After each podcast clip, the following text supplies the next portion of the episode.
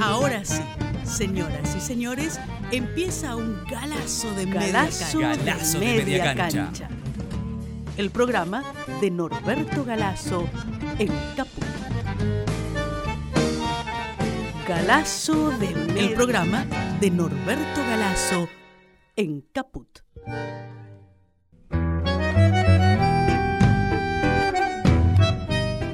Buen día a todos y a todos nuestros oyentes acá de Radio Caput. Esto es Galazo de Media Cancha.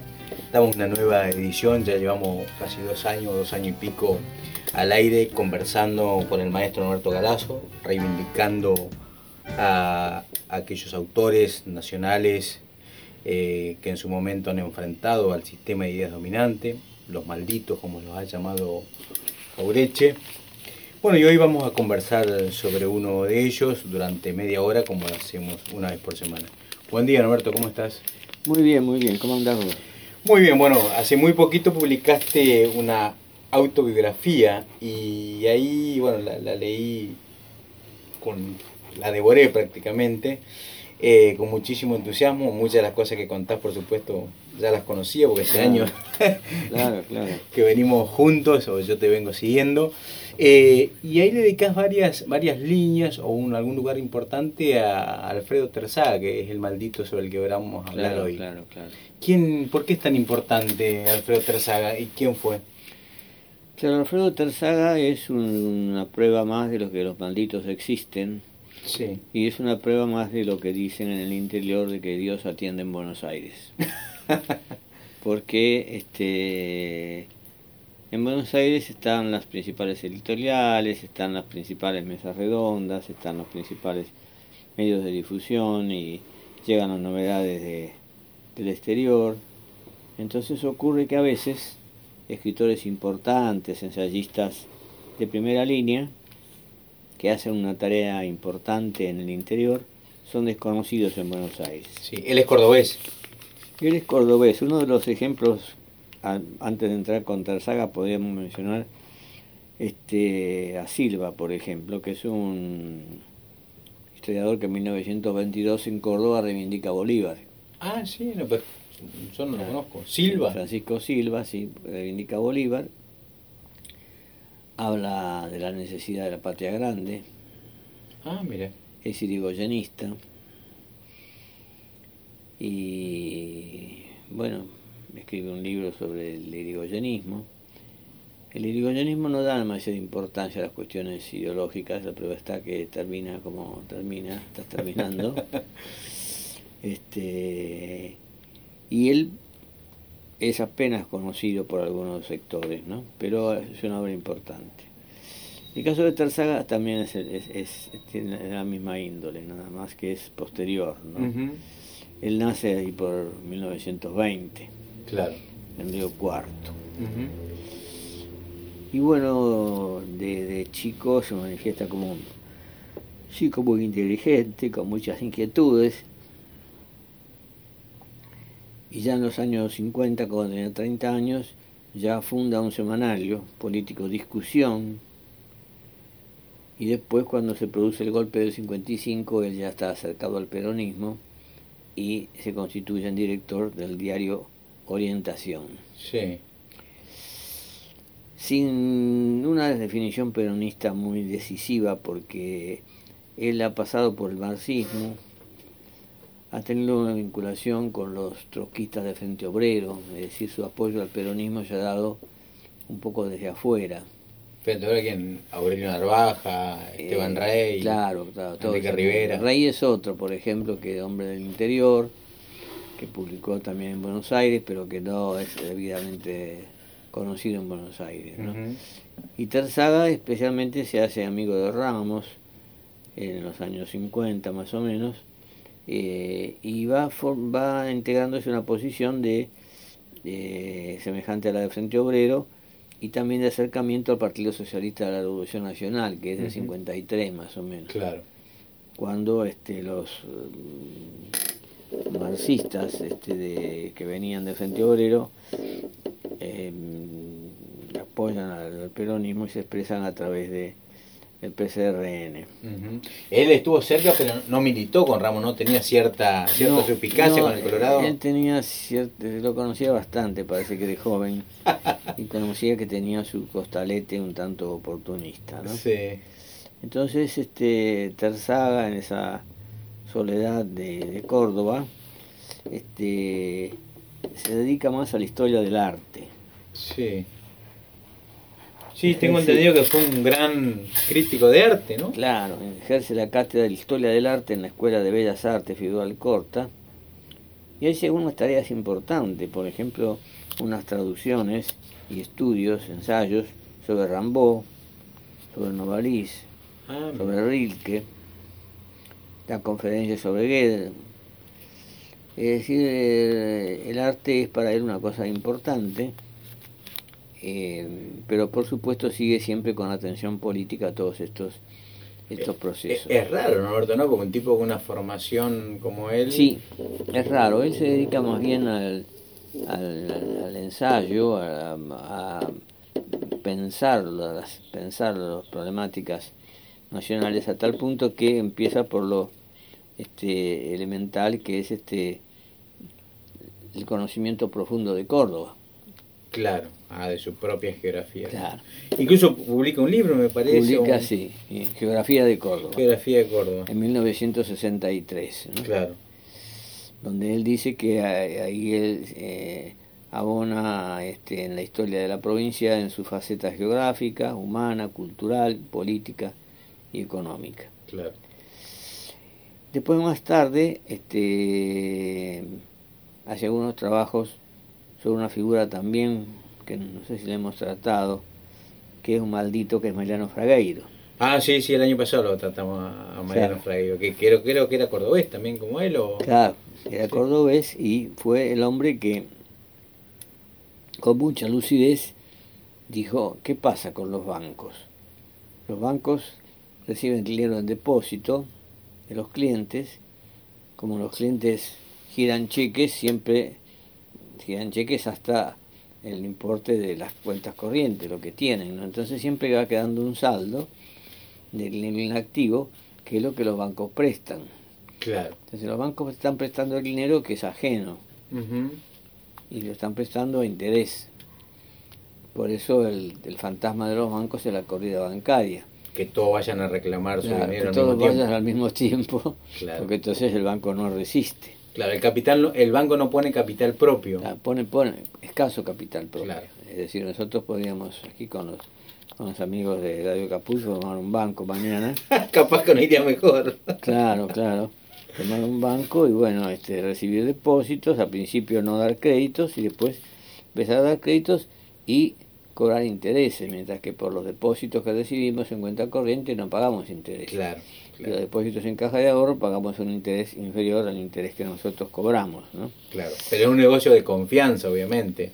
Claro, la confianza está dada porque nosotros tenemos que conseguir, por ejemplo, que si fundamos un banco, es que Areti, que ahora ganó las elecciones, dijera, vayan todos al, al, al banco de estos muchachos porque son personas eh, Honorables. honorables, que significa una verdadera garantía que les van a devolver los depósitos en el caso de una crisis, ¿no? cosa Claro. que no es cierta porque no, Nunca ocurre. nunca ocurre en la, en la época de la crisis, bueno, este, hay dificultades tremendas y bueno, todavía vos te acordarás los, los martillazos que pegaba la gente en el 2001 en las cortinas sí. metálicas de los bancos, Sí, sí, claro. porque los- incluso los bancos extranjeros que había, habían abierto haciendo la propaganda de que deposito en nuestro banco, que somos sucursal de un gran banco Que las casas matrices iban a responder. matrices. Y las casas matrices dijeron que no, que eh, ellos no tenían nada que ver con esas empresas que se habían constituido en el país, ¿no? Claro. Y que Fragueiro planteaba la nacionalización de los bancos. Claro, claro.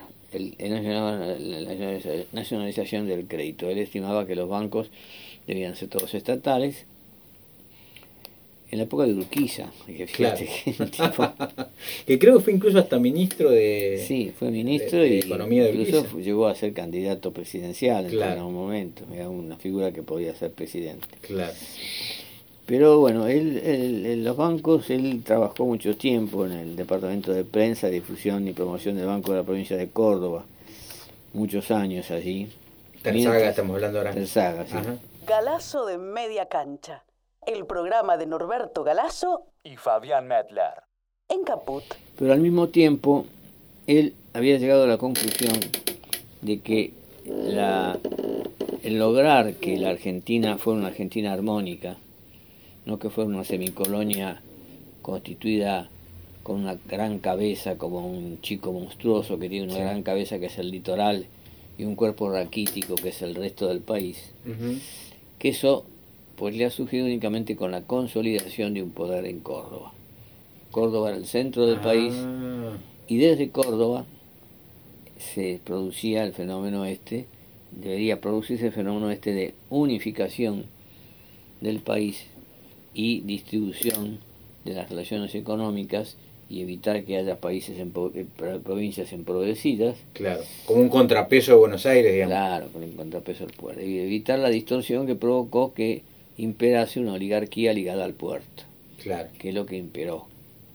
claro. En realidad esta tesis este, eh, Terzaga la formulaba eh, teniendo presente que hubo un momento en que desde Buenos Aires se pretendió crear la República del Plata y escindir la provincia de Buenos Aires del resto del país. Claro, que después se cinde efectivamente en el 54. Claro, claro. Se escinde pero temporariamente, pero Claro. se la intentó hacer como definitivamente Ajá. lo cual significaba para Mitre, para los que estaban este, alrededor de Mitre, la idea de que bueno, ese sería el país del Plata. De tal manera que las provincias, para llegar a comunicarse con el exterior, deberían hacerlo por debajo de Bahía Blanca, Ah, claro. porque eran, serían otro país las provincias. Claro, claro, tendrían que salir por... Por Bahía Blanca o, las dificultades que tiene. Sí, o más al sur, digamos. Sí, o de, Bahía Blanca al sur. Este, entonces él empezó a entender esto de la fábula mitrista, creada desde Buenos Aires para convencer a los sectores medios, ¿no? Y empezó a estudiar la figura de Roca, Ujú. Figura que es muy controvertida y que ha sido críticamente atacada, especialmente por un hombre que mm, me parece que también tenía una izquierda un poco del mundo de la luna, que era Osvaldo Bayer, Sí. que más allá de ser un tipo honesto y un tipo, yo lo he tratado a él, y ser un tipo desinteresado y un tipo de, de jugarse en la defensa de, de los obreros este, masacrados en las provincias de la, en, las, en las provincias patagónicas y todo eso, más allá de eso, él concentraba toda su artillería en el general Roca. Y en el ejército, porque los anarquistas tenían la característica de la violencia contra la iglesia y contra el ejército. ¿no? Claro. Sin reparar, como les decían algunos, que la iglesia era un poder internacional que tenía miles de años de vida Y que el ejército eran 100.000 hombres armados, a los cuales era muy difícil este, este, desplazar, salvo que se lograse internar en ellos una ideología sanmartiniana, por Claro. ejemplo, para convertirse en defensores de la nacionalidad como era San Martín. Entonces empieza a trabajar eh, sobre Roca y, y encuentra en Roca una base antimitrista, Sí. porque Roca se va a desarrollar su figura con el apoyo, esto es poco conocido, pero Terzaga lo analiza muy detenidamente, con el apoyo de casi la mayor parte de los sectores federales del interior, Claro. montoneros, que en general uno presume que, a mucha gente ha presumido que Roca es la oligarquía. Claro. Roca tiene el apoyo, por ejemplo, de Asalón Rojas. Asalón Rojas es un cabildo muy popular en Santiago del Estero, el padre de Ricardo De Rojas, Ricardo el- Rojas. el, el- el escritor. Tiene el apoyo de la gente que había estado con el Chacho. Ah, mira. Tiene el apoyo de la Revolución de los Colorados del año 66, que fue la que se hizo en contra de la Guerra del Paraguay, Claro. con Carlos Juan Rodríguez. Este, el apoyo de, ¿De Felipe Varela también? Claro, de Felipe Varela también. Es decir, él hace un planteo revisionista, pero que no tiene eh, nada que ver, digamos, o que es completamente distante del revisionismo rosista. Claro. Porque él levanta las figuras del Chacho Peñalosa, por ejemplo, y de Felipe Varela, que los dos fueron partidarios de Urquiza, contrarios a Rosas, claro. porque estaban en contra del centralismo porteño. Claro. Y Rosas, más allá que era federal, era porteño. Claro. Y más allá de, que es muy importante la defensa que Rosas hace de la soberanía en la vuelta de obligado, también es cierto que Rosas se nuclea, nuclea alrededor de él a los principales que van a ser los estancieros base de la oligarquía posterior. Anchorena, por ejemplo. Claro, en el caso de Anchorena es lo máximo porque eh, Adolfo Saldías publicó, Adolfo Saldías es conocida la Confederación Federal, ¿no? Sí. Pero es menos conocida unos textos que publicó él, que yo los encontré, me lo facilitó, digamos, este, el historiador poco conocido también, y gran amigo, y un tipo que tiene un archivo impresionante, es Juan Carlos Jara. Juan Carlos Jara, revisando en las bibliotecas de La Plata, encuentra este, cartas de Rosas reclamándole a los Anchorena que le ah. debían dinero por la administración de sus estancias y que además le dicen lo, califican a uno de los Anchorena con la peor calificación que utilizaban los rosistas que era inmundo asqueroso ah, sí. Viste que los unitarios siempre dicen inmundo asqueroso unitario este, y ahí les dice, en esas cartas, yo goberné según sus indicaciones muchas veces. Ah, yo seguí sus consejos. Y ustedes hicieran la fortuna gracias a mí. Claro. Es decir, que el gobierno de Rosas es la expresión de un momento en que los estancieros todavía pueden ser nacionalistas porque no se han vinculado a, a los ingleses como los estancieros del 80 o del 90. Claro pero este tenía eh, controlaba la aduana y los ingresos de la aduana eran usados en favor de Buenos Aires. Claro. Si el centralismo porteño era una maldición para Felipe Varela, para el Chacho. Entonces, estudiando todas estas cosas, él ve, por ejemplo, que este, los A, que eran puntanos, este, y otros hombres de distintas provincias del interior, forman parte del ejército o envían a sus huestes al ejército que lidera Roca en el 80, que enfrenta al ejército mitrista. Que en general en los libros, en los textos, eso se pasa muy rápidamente. A pesar de que ese enfrentamiento fue entre 20.000 hombres de un lado y 20.000 hombres del otro. Ah, importante fue. Y murieron 3.000 personas. Hubo, hubo, cinco batallas acá en Puente Alcina, una otra en Constitución, otra en Parque Olivera. Este, no recuerdo exactamente, pero eran cinco batallas. Donde ¿Y lo derrota eh, Roca a Mitre? Claro. Pero esa derrota de Mitre es tardía, porque esa se produce en el 80. Y Mitre ya en el 62 ha iniciado la entrega a los ingleses con la, con, la construcción de las vías férreas, la instalación del Banco de Londres, es decir, el poder de los británicos ya es muy poderoso.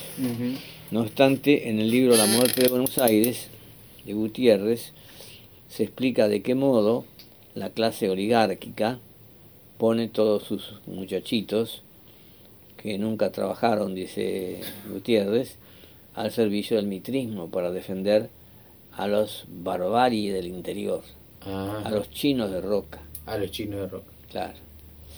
Entonces él este, empieza a trabajar sobre roca. Yo estuve bastante cerca de él porque yo lo conocí a él este tiempo antes, cuando él recién empezaba su trabajo sobre roca. Hay varias cartas que se cruzaron. Claro, nos cruzamos varias cartas, a veces vino a, a Buenos Aires. Este, él me daba algunos consejos porque yo en el 70 rompí, en el 71 me fui del partido de Ramos. Claro. Entonces le comenté a Terzaga, le dije, mire, yo creo que Ramos tiene un costalete medio oportunista, un poco propio de su juventud, una década infame donde había que sobrevivir de cualquier manera. Claro.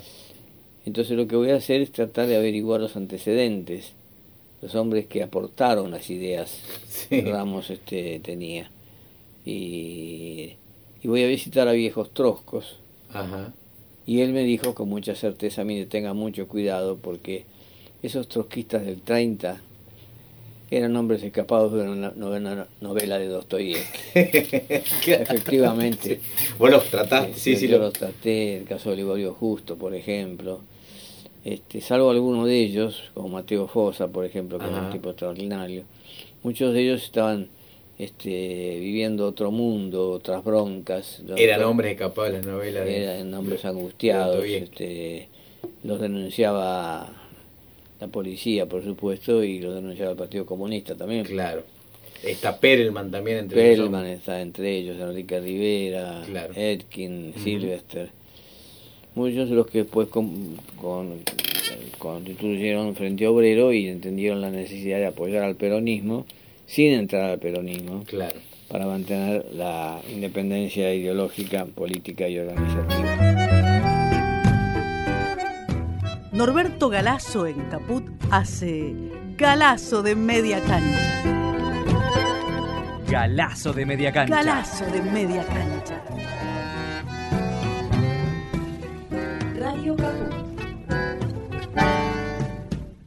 Claro, Norberto, voy también contás en que les recomiendo a los lectores eh, que la lean porque es no solamente muy nutritiva, sino que es muy entretenida, tu, autobiografía. Eh, contás ahí que te ayudó también a comprender el rol de Urquiza. Claro. ¿Por qué? Claro. Claro, porque hay cosas de Urquiza que uno no las sabe. Por ah. ejemplo, Urquiza en determinado momento hace importar del exterior maquinaria textil con el objeto de hacer una fábrica textil importante. Ah, tenía una visión industrial. Claro. Entonces eh, este aspecto, lo mismo que el aspecto del apoyo que mm, Varela y el Chacho le dan a Urquiza, también que se explica de esa manera. Claro. Urquiza era un gran hacendado, igual que Rosas, gran caudillo, igual que Rosas también. Claro, sí, Además que caudillo de Entre Ríos. Entonces cuando Urquiza toma cierta dimensión y Rosas le corta los ríos para que no reciba este mercadería y para y no le da la parte que corresponde en la aduana, etcétera, va provocando su enfrentamiento este, con, con Urquiza, ¿no? Y Urquiza, por ejemplo, es un hombre que era este con una gran vocación por la educación. Por eso crea el, Instituto Nacional de Concepción del Uruguay. Claro, el Colegio Nacional. Colegio Nacional.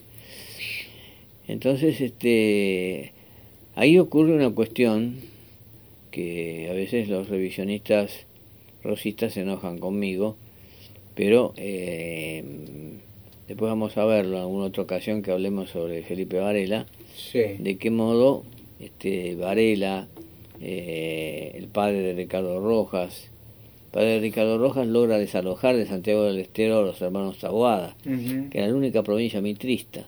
Ah, mira. Era un luchador que fue exilado por los mitristas y luego consigue recuperar el poder. Y hay un folletito que escribe, creo que Novaldo Mañasco, sobre recuperando a, a este Absalón Rojas. Y entonces este el asunto es que él, él em, empieza a encontrar en Córdoba algunas dificultades eh, para completar la biografía de... Porque como Dios atiende acá, las cosas estaban acá. Claro, claro, Yo muchas veces fui al Museo de Roca a conseguir cartas. Ajá. O, ah, vos le mandaste material. claro, claro, ordenanzas que Roca había tomado en el poder. Claro. Porque es claro, a mí una vez ocurrió que alguien, un amigo, muy, muy, buena, persona, pero me dice, che, pero ¿cómo defender esa Roca? Que este, un tipo tan católico, tan, tan este, clerical.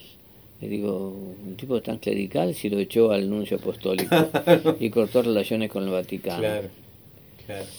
Además, Roca tenía un ministro como, como Wilde, Eduardo Wilde, que era profundamente anticlerical, y de allí salió la ley 1420. Claro, la ley, Y Roca lleva a cabo, por ejemplo, la unificación de la moneda, muchas cosas importantes en su época, ¿no? ¿Y tiene algún cortocircuito con los ingleses también o no? Porque hay algunas cosas de Mañasco y de Civit. Claro, prácticamente Civit, por ejemplo, y Mañasco, que era hombre de Roca, eran críticos de esta formación de una Argentina semicolonial. Claro. Y además este Roca obtiene préstamos en esa época de los franceses. Recién al final de su primer gobierno consigue este aportes de los ingleses. Claro. Y después en su segundo gobierno prácticamente no hay deuda externa. Ah, mira. Mantiene la misma deuda externa que había. Porque se los trata de igualar, digamos, al hablar de la generación del 80 se mete a todos. Claro, hay un, libro, Los heterodoxos del 80, de Jorge Zulé, que es un gran libro, y que detalla quiénes son los, heterodoxos del 80. Pero son tantos que en realidad no son los heterodoxos, son, la expresión del 80. Son los ortodoxos del 80. Claro.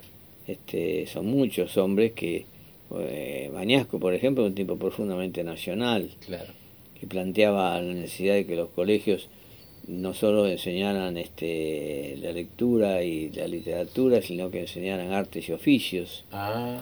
Es el antecedente de la escuela de la orientación profesional de Perón del 45. Claro. Y Civit planteaba la necesidad de expropiar los ferrocarriles. La Roca mismo en un discurso que lo curiosamente lo transcribe este Ortiz que deberían, los rosistas deberían leer Scalabrini. Scalabrini dice que Roca dice que, bueno, que no se puede dejar el transporte en manos de extranjeros. Claro. Así que representa, representa una visión nacional en algún momento de la Claro, fue el Partido Autonomista Nacional. Claro, el PAN. Que fue antimitrista. Pero tardíamente, porque ya en el 80, este, en el 90 ya se produce una la revolución y después empieza a aparecer el irigoyenismo, al cual van a volcarse muchos alcinistas. ¿no? Claro. Entonces este, fue muy importante lo de Roca, publicaba en toda esa historia artículos sobre Frajeiro, sobre Roca mismo, sobre batallas. Eh, pero un esfuerzo ciclópeo. Él tenía un gran amigo, Denis Conles, que trabajaba con él, un gran tipo también, compañero de la izquierda nacional, que trabajaba con él en el Banco de la Provincia de Córdoba, que después lamentablemente fue apresado sin ningún motivo porque él no era guerrillero y él tenía críticas a la táctica guerrillera. Ah. Fue detenido y apresado varios años ah, por la dictadura militar, ¿no? que le costó una dolencia cardíaca que hizo que muriera joven, poco después de salida terminada del la prisión, este, falleció.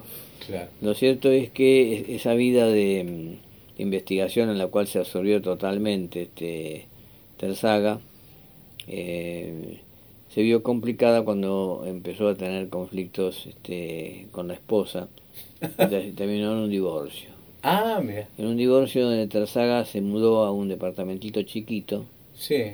este, donde puso bibliotecas por todas las paredes y me decía una carta, este, estoy casi en una tumba de libros. Uh, se llevó todos los libros. Claro.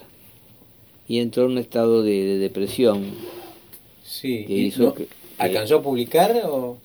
le publicó Peñalillo después dos tomos sobre la biografía de Roca. Pero la biografía de Roca no la pudo terminar, que eso es lo más grave, porque lo importante era, con los conocimientos que él tenía y las fichas que él hacía, era explicar qué es lo que hizo Roca en su gobierno. Claro. Por ejemplo, la, eh, la secularización de la identidad, que ya no se, no se bautizaba y se registraban los matrimonios en las iglesias, sino en el registro civil, la que claro. los registros civiles. Eh, pero ya este, su depresión fue bastante complicada.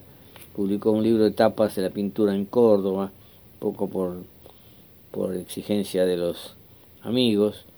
Eh, tampoco terminaba de definir su relación con Ramos, que era más o menos amigable cuando Ramos iba a Córdoba, pero él no, no se integraba como publicaba algunas veces en la revista Izquierda Nacional, creo que con un apodo Cruz Tamayo o algo parecido. Sí. Este, pero en julio del 74 ya la situación se le pone este, más difícil y fallece. Ah, mira. Fallece cuando la biografía de Roca está a mitad de camino. Ah, no alcanza a ver entonces los No, libros. no. Eh, y después su amigo Denis Conley le publica algunas claves de la historia nacional, que es un libro sobre artículos que él había publicado, pero no se consigue lamentablemente, no, no sé si estaba medio desorganizado o que yo, la familia no se ocupó demasiado, no sé, no se consiguen fichas este, que permitieran reconstruir o no había avanzado todavía en ese aspecto. Claro. El periodo de la presidencia de Roca, porque Roca tiene una influencia en la política argentina más o menos desde el 80, cuando derrota al mitrismo, Ujú. hasta en 1911, 12 más o menos, en el cual ya él se retira. Claro.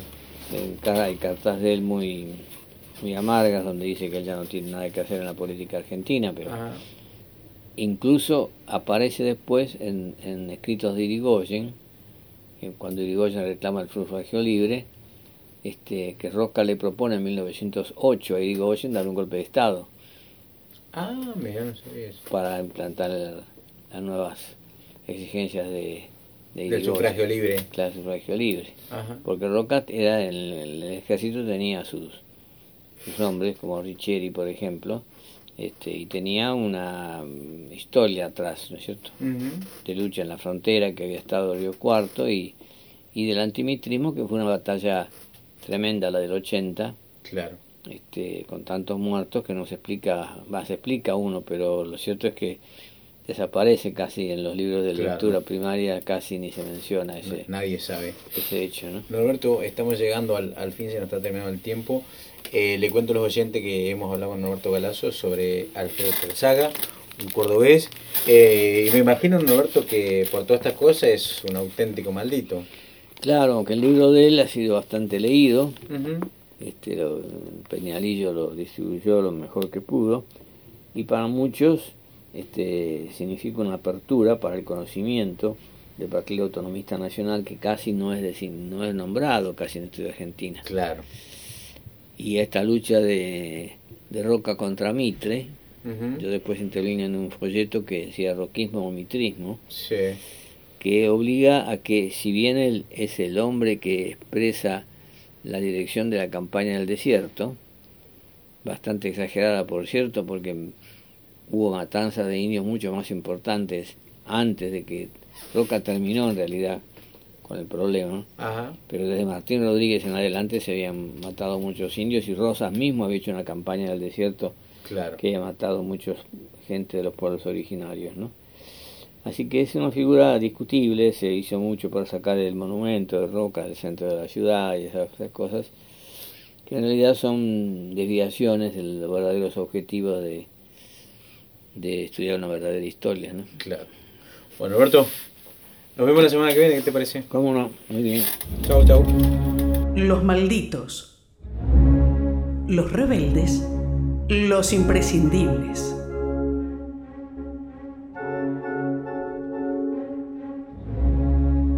Galazo de media cancha. El programa de Norberto Galazo en Radio Caput.